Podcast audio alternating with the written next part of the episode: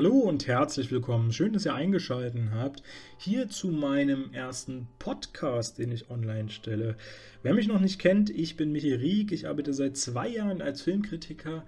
Ich äh, bin Enthusiast vom Medium Film. Ich liebe es, ins Kino zu gehen, genieße aber auch gerne hier zu Hause in meinen vier Wänden äh, einen tollen Film auf meiner äh, provisorisch selbst eingerichteten Leinwand und äh, ich finde es auch immer wieder toll, über Filme zu erzählen, denn ähm, es ist einfach total spannend, über Filme zu sprechen. Man kriegt äh, ganz andere Ebenen gezeigt, wenn man sich darüber unterhält.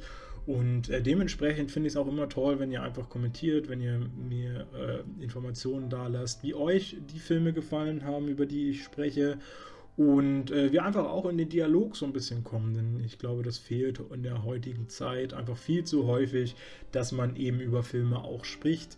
Deswegen jetzt hier auch mein Podcast, wo ich äh, von, von Woche zu Woche bestenfalls euch über einige Filme informieren möchte, möglichst immer neue äh, Produktionen, die gerade auf den Markt kommen. Ähm, Gerne beziehe ich mich hauptsächlich auf Kinoproduktion. Hier heute wird es jedoch sein, dass ich mich äh, um zwei Blu-ray-Veröffentlichungen kümmere. Und zwar einmal äh, Bon Voyage, ein Franzose in Korea und The Postcard Killings. Beide Filme sind vom Verleih Eurovideo mir zugesandt worden. Äh, ich habe mich sehr gefreut darüber und ähm, bin eigentlich sehr gespannt auch auf eure Meinung. Teilt sie mir dann gerne mit. Ich fange einfach mal mit Bon Voyage an. Bon Voyage ist ein, wie man es schon im Titel fast äh, raushören kann, ein französischer Film, ein französisch-belgischer Film.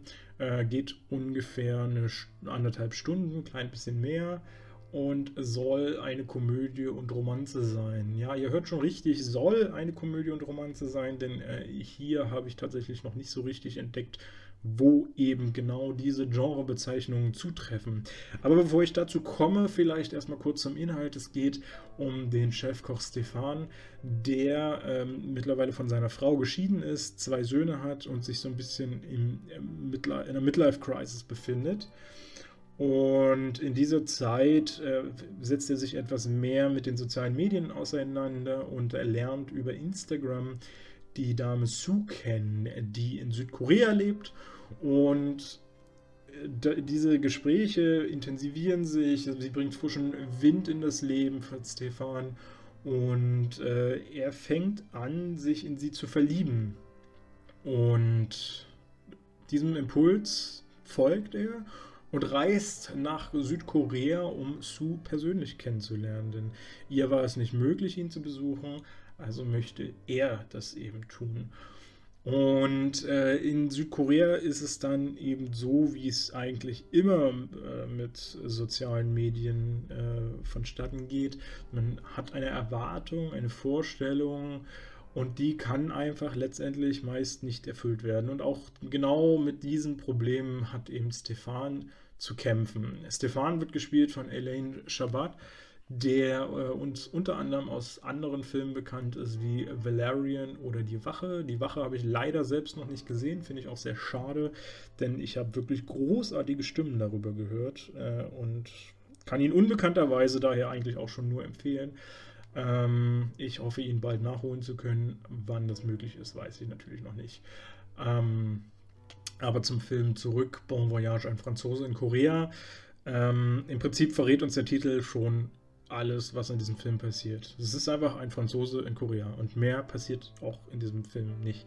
Man dreht sich die ganze Zeit im Kreis, er findet keinen richtigen Anfang, er findet kein richtiges Ende. Ähm, beziehungsweise man dreht sich nicht mal im Kreis, man tapst eigentlich nur auf einer Stelle, muss man ja schon sagen.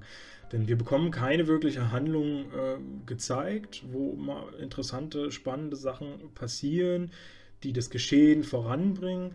Ja, es gibt ein Aufeinandertreffen der beiden Hauptfiguren, äh, die, was welches äh, schon ziemlich entscheidend ist. Äh, und eigentlich danach könnte man den Film schon cutten und Feierabend machen, weil es passiert halt einfach nicht mehr.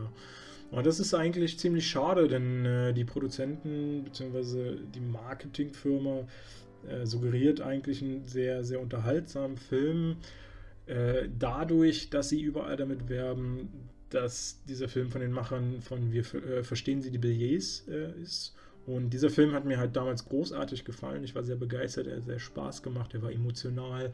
Äh, es war einfach ein rundes Produkt, was ich auch äh, heute noch in meiner Blu-ray-Sammlung stehen habe und äh, immer wieder gerne gucke.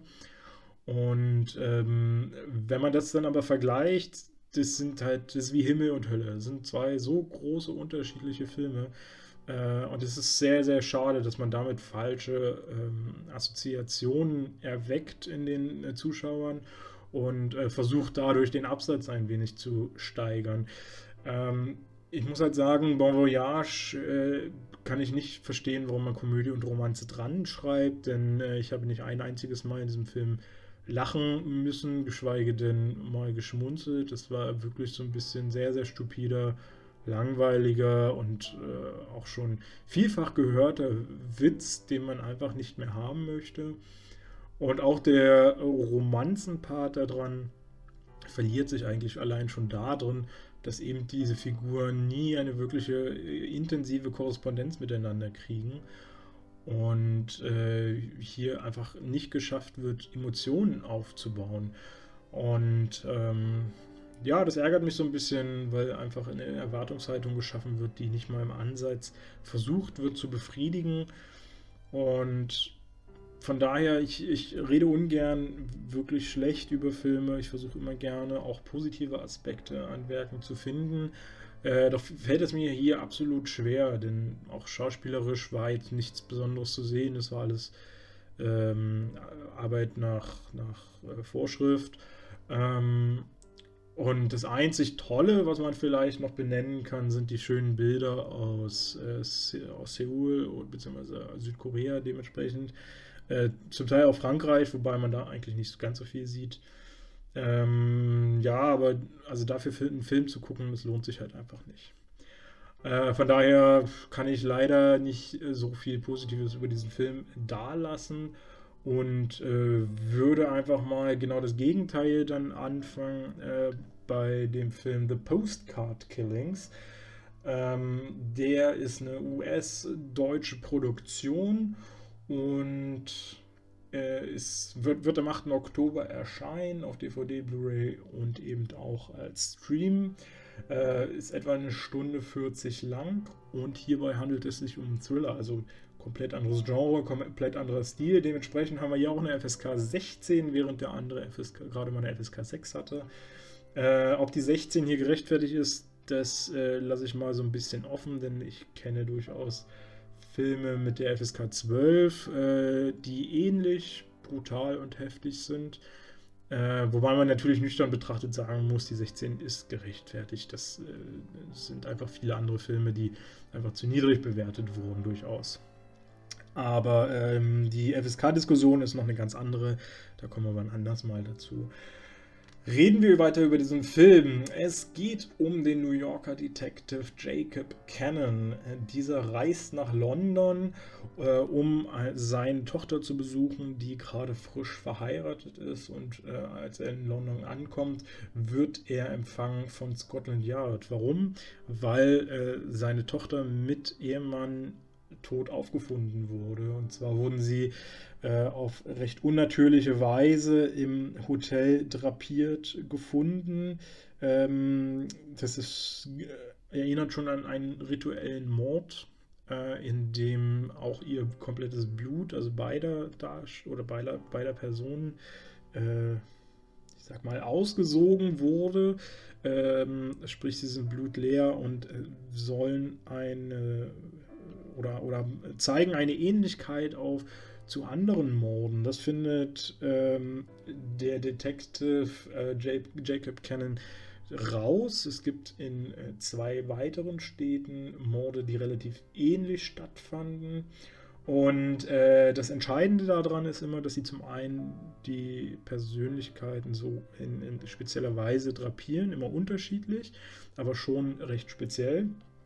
Und gleichzeitig äh, kurz vorher ein, äh, eine Postkarte bei einer Medienagentur, die eben dort in dieser Stadt ansässig ist, ähm, eingeht. Äh, immer nur mit einem Satz drauf, ähm, jedes Mal was anderes, jedes Mal mit drei Punkten, was äh, recht deutlich zeigt, äh, dass die Mordserie noch nicht beendet ist.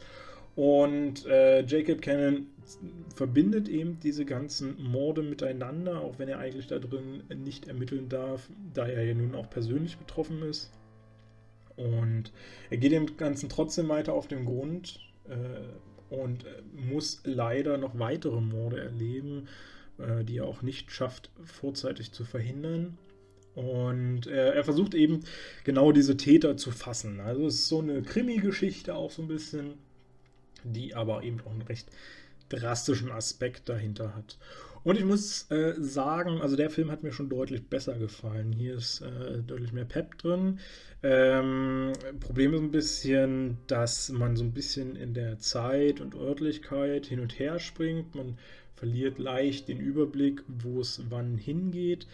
Ähm, es erinnert so ein bisschen an, an Seven, ähm, weil hier irgendwie hinter allen Morden so eine, so eine tiefere Intention steckt.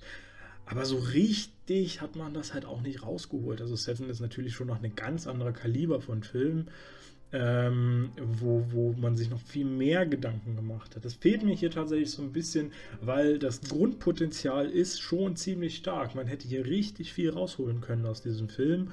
Ähm, verliert sich dann aber so ein bisschen immer wieder in, in zu, zu vielen Vereinfachungen. Und eigentlich wird leider alles viel zu schnell aufgedeckt, muss man ehrlich sagen. Also man hat so, ein, so eine mysteriöse äh, Art und Weise, alles zu zeigen und schafft es aber nicht, dieses beizubehalten, sondern erklärt immer mehr und zeigt nachher dann auch schon die Mörder recht früh im Film, wie ich sagen muss und äh, lässt gar keinen Raum mehr für Überraschungen, lässt gar keinen Raum mehr selbst mitzuraten, wo könnte es hingehen, was, was will man erreichen. Äh, und das war eigentlich gar nicht notwendig. Man hätte das einfach genauso weiterführen können, dass irgendwie die Morde da äh, geschehen. Man denkt, es man ist nah dran, äh, diese zu finden ähm, man hat sie vielleicht schon und vielleicht sind es aber dann doch andere. Und äh, das ist eigentlich ein bisschen schade, weil man denkt immer, okay, da ist jetzt noch irgendwo so ein Kniff dahinter, da kommt noch irgendwo so ein, so ein, so ein beeindruckender Twist, der uns alle umhauen wird. Ähm, und äh, der lässt dann aber immer mehr auf sich äh, vermissen und äh, letztendlich stellt sich dann raus, nee, da kommt eigentlich auch kein Twist mehr. Äh, man, man, hat sich einfach so ein bisschen verlaufen ähm, in dieser ganzen Handlung. Man hat einiges einfach zu früh schon aufgedeckt und äh, damit geht dann Stück für Stück leider die Spannung ein wenig verloren. Dennoch ist natürlich deutlich mehr, ähm, eine, eine, die Taktung des Films einfach viel, viel stärker, äh, als es bei Bon Voyage der Fall war. Und ähm, er ist trotzdem interessant gemacht, weil einfach die, äh, die Intention der Morde und so eine ganz nette ist.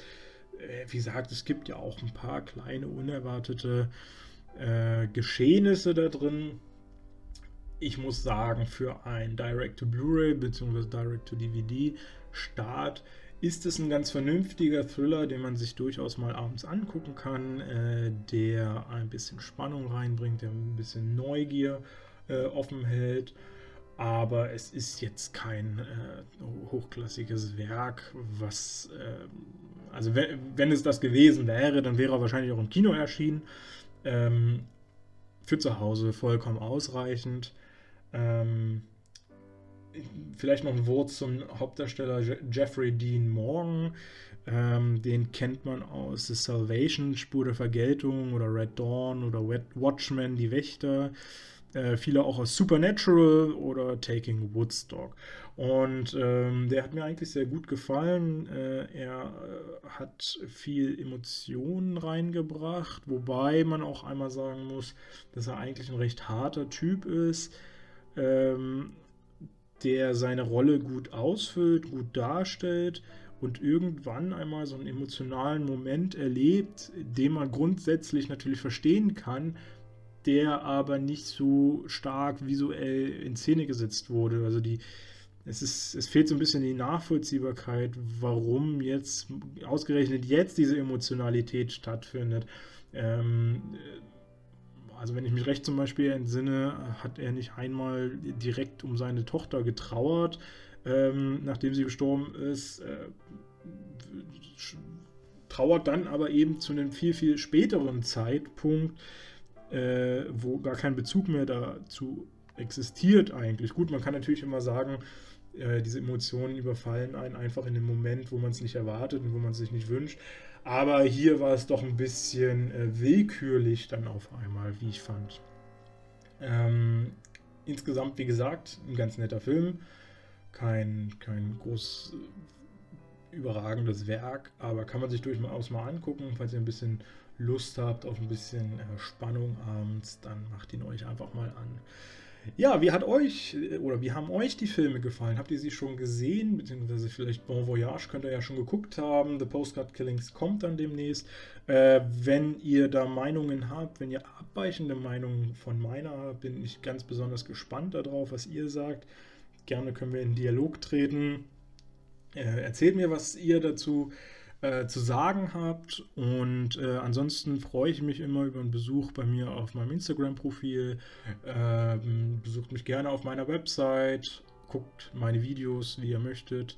Äh, ich freue mich über jedes Like, folgt mir gerne und äh, ich hoffe bald dann wieder Filmkritiken online zu stellen. Äh, gerne auch wieder über Kinostarts äh, wann das jetzt der Fall sein kann, gerade jetzt, wo dann doch Corona wieder ein bisschen mehr zuschlägt und damit zu rechnen ist, dass doch bald auch Kinos wieder schließen werden. Das bleibt natürlich noch offen. Ansonsten wünsche ich euch noch einen wunderschönen Abend. Ähm, bleibt gesund und munter und bis demnächst in diesem Kino.